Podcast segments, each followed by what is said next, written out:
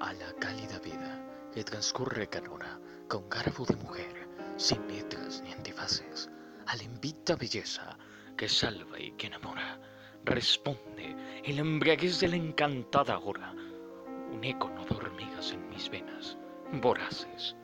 fustigan el desmán del perenne, hormigueo, el pozo del silencio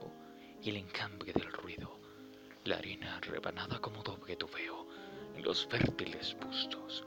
el infierno en que creo, el estedor final y el preludio del nido. Mas luego mis hormigas me negarán su abrazo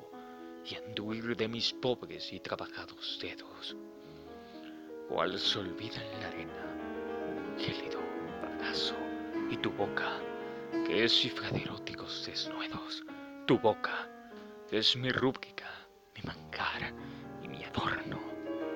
tu boca, en que la lengua vibra asomada al mundo. Como reprobaba, llama saliéndose de un horno, en una turbia fecha de cierzo que me fundo, en que ronde la luna porque robarte quiera,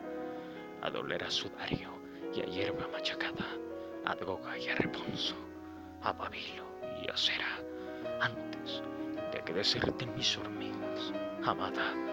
déjalas caminar camino de tu boca, a que apuren los viáticos del sanguinario fruto, que desde saciarnos oasis me provoca, antes de que tus labios mueran, para mi loto, dámelos en el crítico umbral del cementerio,